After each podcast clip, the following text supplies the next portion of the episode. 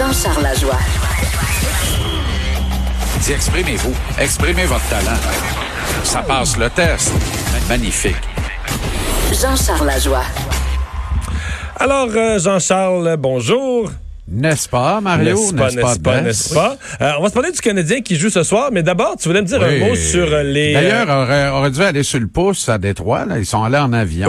Oui, je sais, je sais, mais Ils sont sont pas- pas, éco-responsables. Non, mais ils sont pas allés chercher un prix sur l'environnement au moins. Mais tu voulais me parler d'abord et avant tout des, des expos, parce qu'au cours des derniers jours, euh, Oui. on sent que ça a avancé, ce dossier du euh, ce dossier de la garde partagée. Je t'avais-tu raconté que je je suis allé au hockey deux fois à Tampa Bay durant les fêtes, j'ai passé une semaine là, je suis allé deux Oui. fois, et j'ai jasé avec le monde.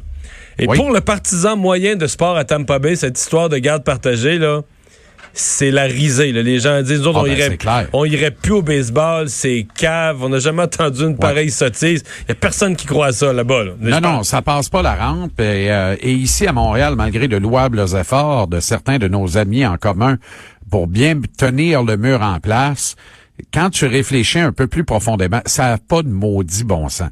Tu comprends? Mais ça Les bon vraies affaires, là, ça n'a pas de bon un- sens. un an ou deux, Mais hein. c'est ça. Mais, mais moi, je dirais aux gens de Tampa Bay, vous y allez pas de toute façon au baseball. Alors, vous ne méritez pas d'équipe. La vraie vérité, c'est ça. L'État de la Floride se meurt sur le plan du sport, Mario, en termes d'affluence dans les différents stades, que ce soit au football, au football euh, de la NFL, au football collégial américain. L'État de la Floride, c'est hyper puissant dans le football collégial américain. Il y a plus grand monde dans les stades, alors que jadis, il y a 20, 25, 30 ans de ça, on construisait des stades, on les rénovait pour les agrandir, on voulait attirer 100 000 personnes et ça marchait euh, lors de chacun des matchs. Maintenant, que ce soit les Gators euh, euh, de l'Université de la Floride dans les Everglades, que ce soit les Miami Hurricanes, les Hurricanes de l'Université Miami ou encore les, euh, les, euh, les de l'Université de l'État de la Floride, énormément de sièges de libre à chacun des matchs. Même chose pour les Buccaneers de Tampa Bay, les Dolphins de Miami dans la NFL. On ne sait plus comment ajouter au confort des sections, euh, entendre ici qu'on réduit le nombre de sièges de chacune des sections. On est rendu avec des lazy boys dans les estrades. Là. Tu sais, à un moment donné, là, euh, si tu étais capable de vendre les six bancs que, que d'espace que, que, que prendrait un seul lazy boy, tu vendrais pas un lazy boy, tu vendrais six bancs. Alors, il faut comprendre ce qu'on a à comprendre. Puis c'est pas bien plus brillant au baseball majeur pour cet état-là non plus. Euh, tu sais, les Rays, mais les Marlins de Miami, ils marchent pas fort fort non plus. Là.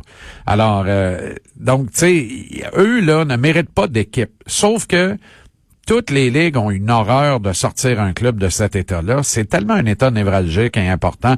On le sait, c'est l'état qui a fait basculer l'élection dans le camp des, euh, des républicains en 2000, le fameux état de la Floride pour George Bush. Et qui le cru c'est un ça? état où il y a de l'argent, euh, Jean-Charles. C'est- C'est un État où il y a de l'argent, mais il y a trop peu de monde qui possède tout l'argent dans cet État-là. Et il y a une grande majorité de gens qui n'ont pas de maudite scène. Et ça, c'est le bas qui blesse, parce que c'est ce monde-là dont tu as besoin pour remplir ton stade, tu comprends? Ouais. Ah ouais. Une classe moyenne qui, qui, qui est moyen d'aller au baseball de temps en temps. Attends, attends un peu. Échanger à qui? Au Blues, OK. Oh, on a-tu une nouvelle Marcos- de dernière heure? Marcos Candela est échangé au Blues de Saint-Louis euh, contre un Pas choix contre de Pietra- deuxième Pietrangelo, tour. non? Choix de deuxième tour. Plus un conditionnel de quatrième tour. Bon, alors Marco, ça te donne une idée de la valeur du marché.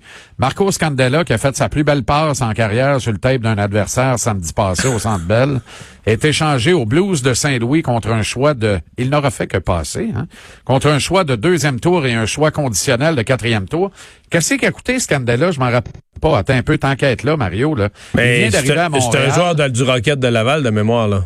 Euh, euh, au, à On est allé chercher à Buffalo. contre un choix de quatrième ronde en deux ans. En deux- donc, tu as acheté Scandella contre un choix de quatre. Tu viens de le revendre contre un choix de deux. Ça va bien. Trois mois plus tard, quatre mois plus tard? Ça va bien. Ouais. Ben oui. Non, non, même pas trois mois. Ça fait, fait pas. Hey, écoute, euh, je sais même pas s'il a usé une paire de bas ici, lui. Euh, La transaction a eu lieu le 2 janvier. OK, deux mois. Ouais, quand même. C'est pas pire. Ouais, un mois, un mois et demi après, il est reparti. Ah, ben, Ça te dit quoi sur la valeur de Petrie, ça? Ah ben, la valeur de Petrie est énorme. La valeur de Tatar est énorme. La valeur de Kovalchuk a bien de la gueule aussi, là. La valeur de Kovalchuk a énormément de gueule. sais, comme là, les Blues, là, tout de suite, ils colmatent. Jay Bowmeister a besoin d'un pacemaker. On va chez Marco Scandella. Tu comprends? Alors, il y a ce type d'équipe qui complète ce type de transaction et qui paye cher pour colmater leur brèche. Puis t'as d'autres équipes qui, eux, veulent acheter, puis ils veulent acheter davantage. Là. Et ça, il y en a, là. Alors, là, euh, c'est peut-être le premier d'une série de gestes posés par Marc Ouais. Bergevin. C'est pas de mauvaise nouvelle du tout, là. Si tu veux mon avis, c'est pas de mauvaise nouvelle du tout. OK. Euh, ce soir, donc? Euh, mais sur le baseball, Mario. Oui, là, ah oui, tu veux finir ça. euh, ben, c'est parce que je trouve ça drôle parce que j'ai eu l'appel d'un loustique euh, ce matin qui m'a dit As-tu vu le, le journal de Montréal? Ben, j'ai, je l'ai vu euh, sur les médias sociaux. Je le lis euh, de façon électronique, mais je l'ai pas vu en papier encore. Tu sais, j'étais encore chez moi, euh, ici en ville. Puis il dit Regarde ça, puis il dit Dis-moi ce qui te frappe. Et là, évidemment, je commence par la fin euh, pour voir les pages sportives. Les deux dernières pages, baseball, baseball, je tourne. Les deux avant-dernières pages, baseball, baseball, je tourne. Et les cinquième et sixième pages en importance à partir de la fin, une de baseball et une de hockey sur le match de ce soir entre le Canadien et les Red Wings. Ça, c'est dire que cinq des six dernières pages Journal de Montréal sont consacrés au baseball, retour possible des expos, mais autres nouvelles de balles. On parle des Astros là-dedans et de quelques autres nouvelles de baseball. Dusty Baker notamment, qui a été gérant des expos et qui redevient gérant à son âge vénérable, ce qui n'a pas de maudit bon sens, mais les Astros s'approchent dangereusement du sobriquet de désastros de Houston, encore une fois. Là. Ça, c'est une comédie, mais alors là, un mauvais théâtre. Alors, et ça, là, Mario, un jour de match du Canadien, à moins d'une semaine de la date limite des transactions, en plein mois de février, moi, je me rappelle pas avoir vu une affaire pareille. Alors, c'est pas loin de l'indifférence.